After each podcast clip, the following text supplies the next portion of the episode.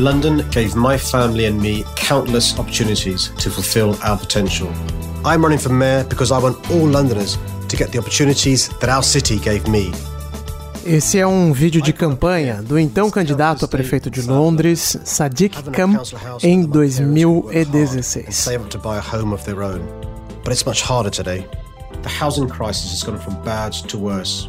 I have a real plan to fix the housing crisis. Ele está se apresentando como filho de imigrantes que se estabeleceram no sul da cidade, numa área menos afluente. Sadiq cresceu em um calcium estate, que são os prédios populares construídos pelo governo. My dad was a bus driver. He would have been so proud that I was appointed as transport minister in government. I have a fully funded plan to freeze the amount you pay for fares. It means you won't pay a penny more in 2020 than you do today. O pai era motorista de ônibus e isso fez com que a relação dele com o transporte público de Londres fosse ainda mais próxima. Até por conta dessa razão, uma das principais bandeiras de campanha do trabalhista era o congelamento das tarifas no transporte público. E essa promessa era muito relevante depois de oito anos da prefeitura sob o comando de Boris Johnson. Já tinha virado tradição na gestão conservadora.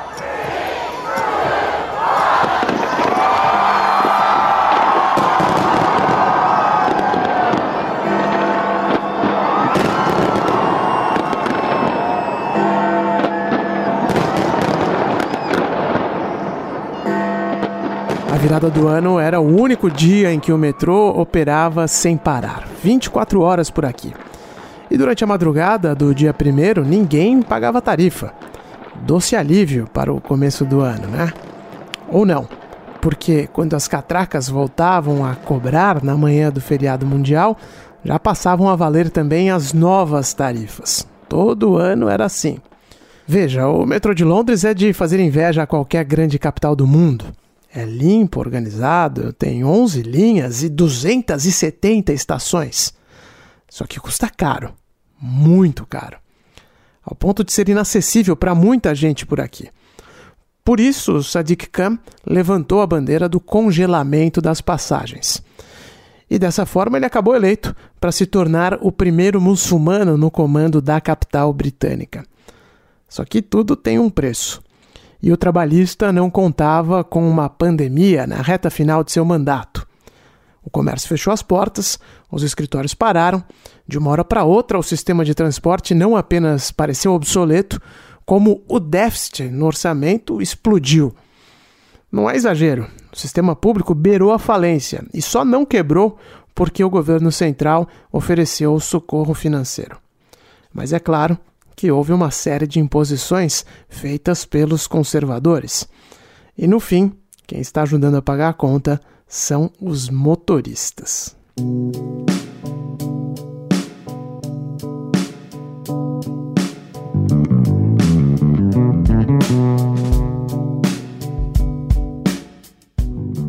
Eu sou Ulisses Neto e esse é o podcast Londres Real, um programa semanal gravado direto da capital britânica. O assunto deste episódio é o pedágio urbano. You can't get rid of congestion.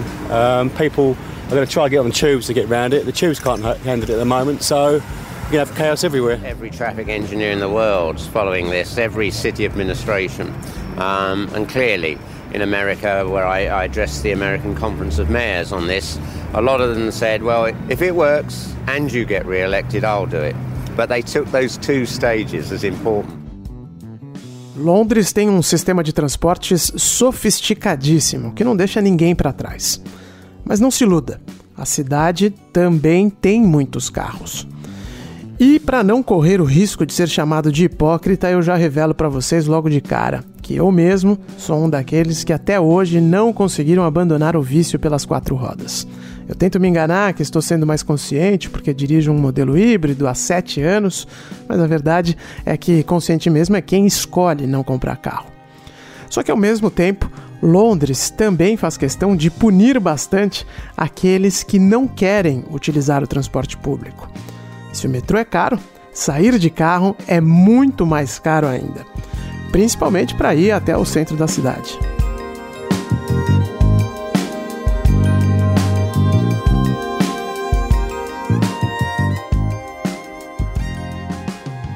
Lembrem-se que ninguém sabe exatamente quantos anos Londres tem. Aqui não há feriado de aniversário da cidade, justamente porque não se pode dizer quando ela foi fundada. Estima-se que a capital britânica tenha mais ou menos 2 mil anos, quando os romanos estabeleceram o que eles chamavam de Londinium. Os romanos, aliás, eram muito bons em abrir estradas, só que na Inglaterra eles construíram cerca de 4 mil quilômetros. Mas não dava para projetar pensando dois mil anos à frente. E é claro que até hoje as ruas de Londres são estreitas, apertadas mesmo, né? a maioria de mão dupla e sem vaga para estacionar.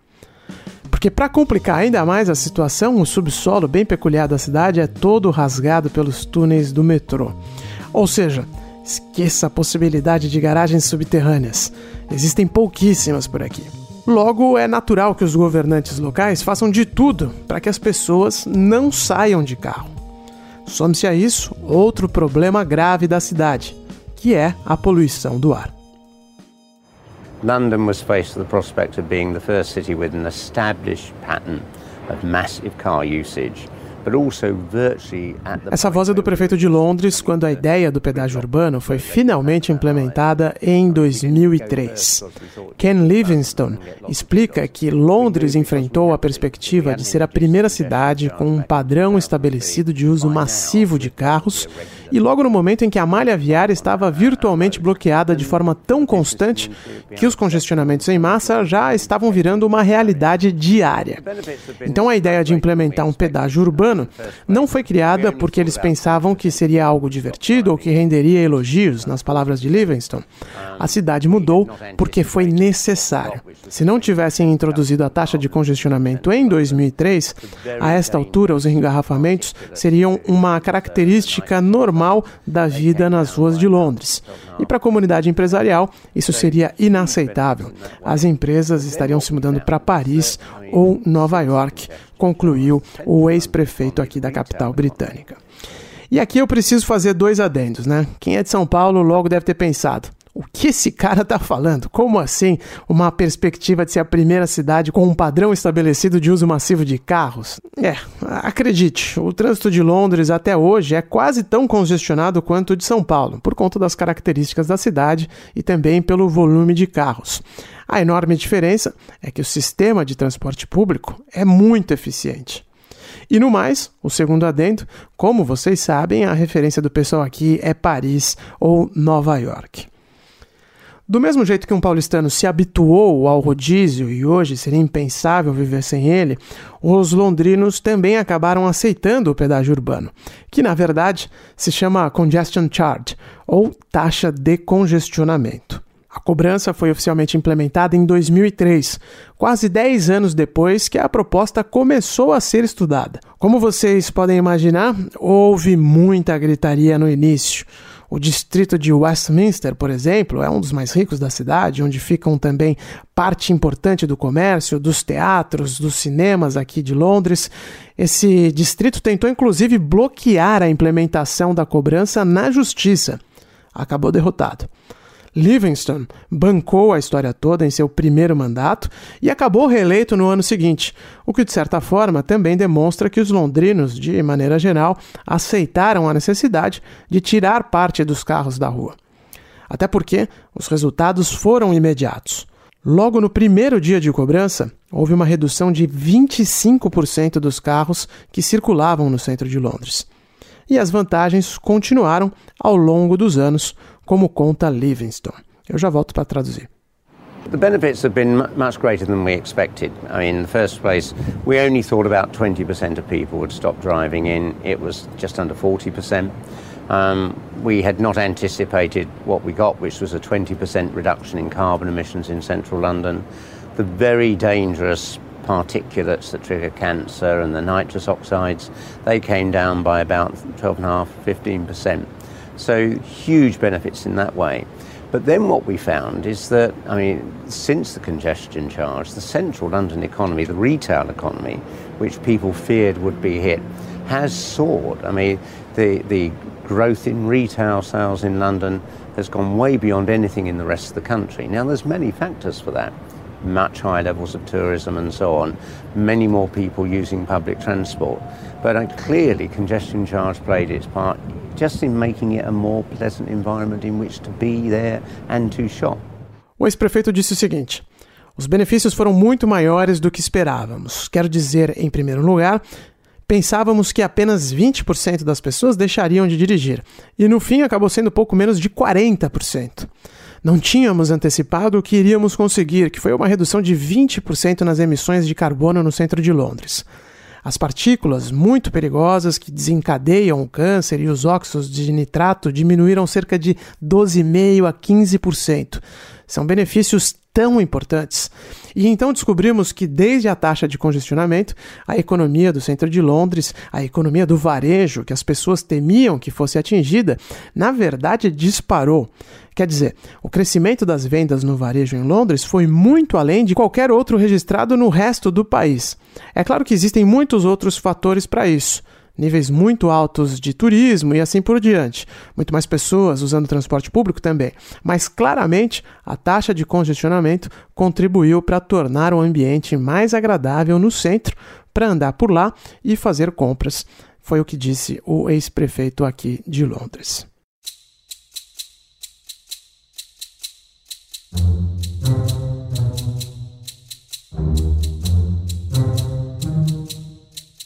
Para você entender um pouco da mecânica do pedágio urbano, ele foi instalado inicialmente apenas no centro da cidade. A cobrança é eletrônica. Em 2002, o sistema de câmeras que fazem a leitura das placas foi instalado em todo o centro londrino. Depois de um ano em testes, ele começou a ser operado para valer. Então, na prática, não existem as cabines ou praças de pedágio como estamos acostumados a ver nas estradas, por exemplo. Quem entra de carro nas ruas, onde é feita a cobrança, precisa depois entrar no site da Agência de Transportes de Londres para efetuar o pagamento. Dá para quitar o pedágio até no dia seguinte, mas aí o preço sobe um pouco. E também dá para deixar uma cobrança automática cadastrada, uma espécie de sem parar, vamos dizer assim, mas sem precisar instalar nada no carro. No fim do mês, o governo soma quantas vezes o carro passou pelo centro e debita da conta corrente ou do cartão de crédito. O plano inicial previa que o congestion charge fosse ampliado para além do centro, atingindo também a região oeste, a mais afluente de Londres, ao longo dos anos. Mas quando Boris Johnson assumiu a prefeitura, o plano foi revertido e hoje a área de cobrança é mais ou menos a mesma de quando o pedágio foi implementado. O que mudou muito agora, durante a pandemia, foi o valor da cobrança e os horários em que ela é válida. Is it safe to go on uh, public transport in London? If you keep a social distance, it is. We've made sure on public transport in London, even before the lockdown, we were going over and above in relation to hospital quality antiviral disinfectant. What are you, ba- what are you basing your certainty? O programa Good Morning Britain da ITV é um dos noticiários mais famosos aqui do Reino Unido. No dia 21 de maio, transmitiu uma entrevista com o prefeito Sadiq Khan para tratar das ações que a administração dele estava tomando diante da pandemia. Piers Morgan, como de costume, foi na jugular do trabalhista por conta do aumento do pedágio urbano. Let me ask you about the congestion charge because Boris Johnson has told people to avoid public transport, to avoid it getting overcrowded, and to use car, or better still, by walking or bicycle. So he's encouraged people to use their cars. Your immediate reaction to this announcement from the British Prime Minister was to reintroduce the congestion charge extend the price to I think fifteen pounds a day, and extend the hours, uh, and to extend the hours to 10 p.m. at night, and make it seven days a week. So, in fact, what you decided to do was to listen to what the prime minister said about using cars and make it incredibly punitive for people to do so. Why? Well, let me complete the, paint the complete picture. Which is last Thursday we reached a deal with the government, as you'll be aware, like other transport authorities. Para começo de conversa, Cam é um entusiasta do pedágio e chegou a falar inclusive numa ampliação drástica dessa área de cobrança durante o período eleitoral. Isso ele não conseguiu fazer. Porém, a pandemia acabou se tornando uma oportunidade para ampliar consideravelmente o congestion charge. Desde maio, o pedágio urbano subiu de 11 libras e 50 centavos para 15 libras. Até então, essa cobrança só ocorria nos dias úteis, entre as 7 da manhã e as 6 da tarde. Agora, o pedágio vale inclusive aos sábados e domingos e das 7 da manhã até as 10 da noite. Ou seja, andar de carro sem pagar a cobrança é bem difícil nesse momento. CAM também retirou a isenção para os chamados minicabs, que são os táxis populares de Londres, categoria que se enquadra ao Uber, por exemplo. Só os black cabs, que são os tradicionais táxis pretos londrinos, continuam isentos da cobrança. A justificativa de Khan para mudanças tão drásticas assim, na prática punitivas mesmo, né, para os motoristas, é até simples. O sistema de transporte público estava à beira da falência. A rede, que já era deficitária, esteve perto de quebrar por conta da queda sem precedentes de passageiros. Em determinado momento do lockdown, a TFL, que é a sigla em inglês para Transporte para Londres, só tinha reservas financeiras para operar por mais dois meses. O prejuízo para o orçamento deste ano está estimado em 4 bilhões de libras, ou o equivalente a quase 28 bilhões de reais. Cam pediu socorro aos conservadores e conseguiu, mas a condição foi a ampliação da cobrança do pedágio urbano.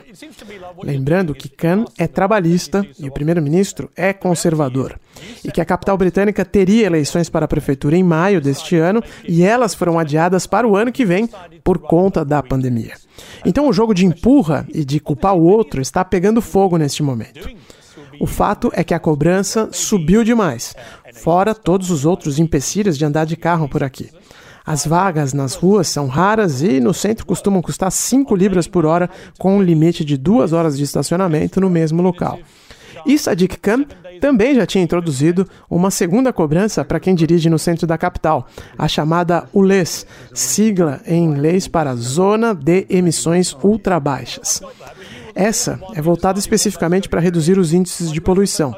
Carros mais antigos e movidos a diesel, que poluem bastante, precisam pagar mais 12 libras e 50 centavos, além das 15 libras do congestion charge, ou seja, 27 libras e 50 centavos só para passar pelo centro.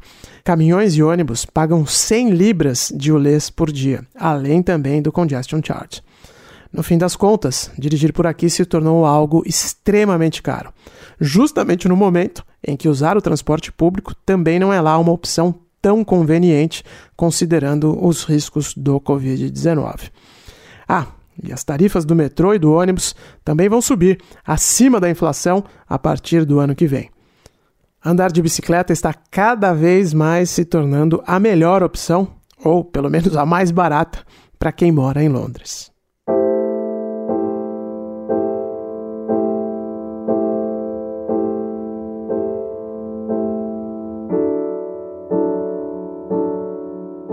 Londres Real é um podcast semanal da Jovem Pan. Na próxima sexta-feira, eu, Ulisses Neto, volto com outro assunto.